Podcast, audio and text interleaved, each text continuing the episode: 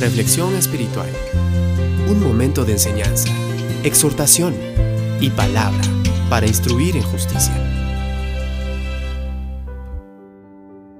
Deuteronomio 7:9 nos dice, Conoce pues que Jehová tu Dios es Dios, Dios fiel que guarda el pacto y la misericordia a los que le aman y guardan sus mandamientos hasta mil generaciones. Cualquier cosa que Dios te haya prometido, de acuerdo con su propósito para tu vida, no dudes que Él hará.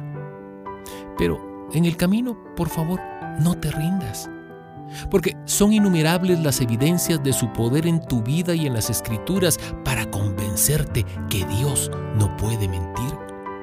Él siempre ha sido fiel a su palabra. Salmo 89, 34 lo confirma.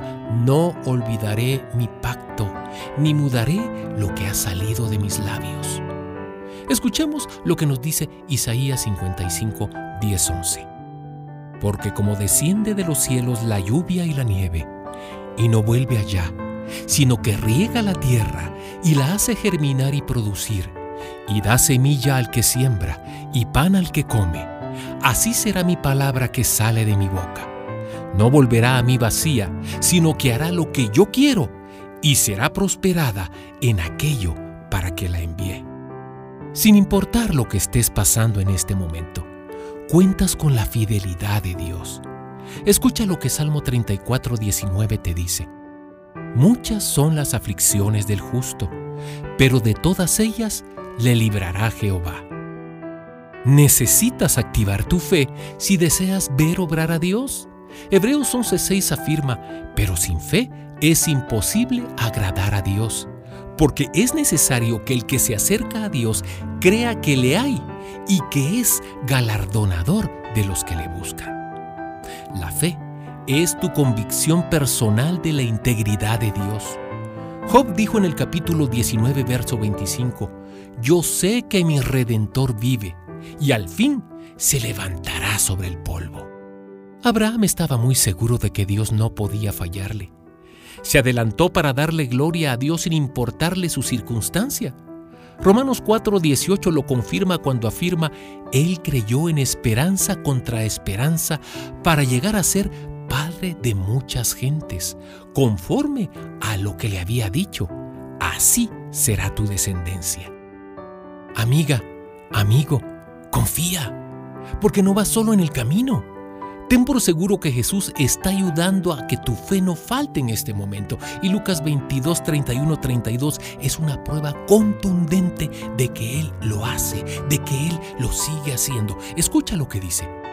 Dijo también el Señor, Simón, Simón, he aquí, Satanás os ha pedido para zarandearos como a trigo, pero yo he rogado por ti que tu fe no falte.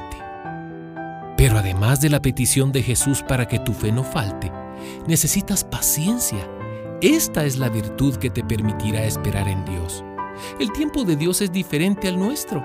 Segunda de Pedro 3:8 dice que para el Señor un día es como mil años y mil años como un día. Y Eclesiastés 3:11 agrega, todo lo hizo hermoso en su tiempo. El tiempo de espera no es un tiempo perdido es un tiempo de preparación para poder recibir las promesas y para que cuando estén en tus manos no te sean de estorbo.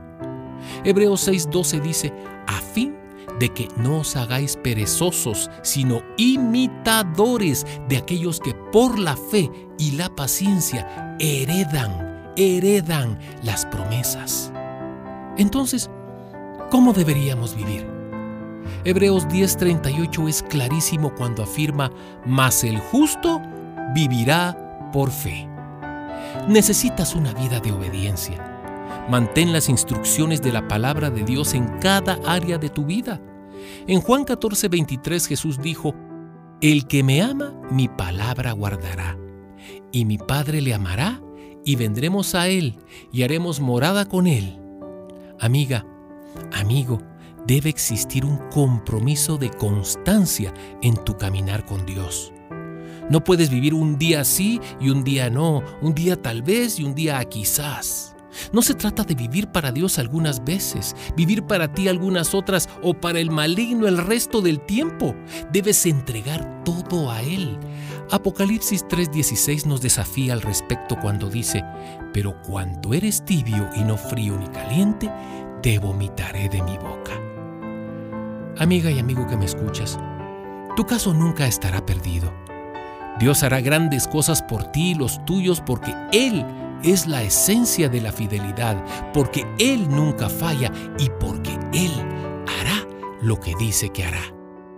Solo mantén la fe, nunca dejes de orar, de alabarle y de darle gracias, no porque lo hará, sino porque en su corazón siempre habrá un sí, si puedes creer.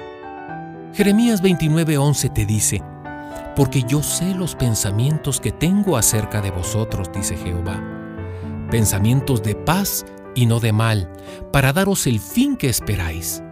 ¿Te das cuenta? El plan de Dios para tu vida no fallará. No importa lo que tus adversarios o enemigos estén tramando contra ti. Proverbios 19:21 te dice hoy, muchos pensamientos hay en el corazón del hombre, mas el consejo de Jehová permanecerá. Y Primera de Tesalonicenses 5:24 sella el compromiso de Dios contigo cuando te dice, fiel es el que os llama, el cual también lo hará.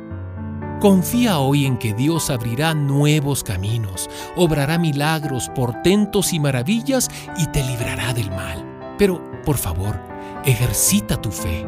No permitas que las aves del camino se coman las semillas de tu corazón.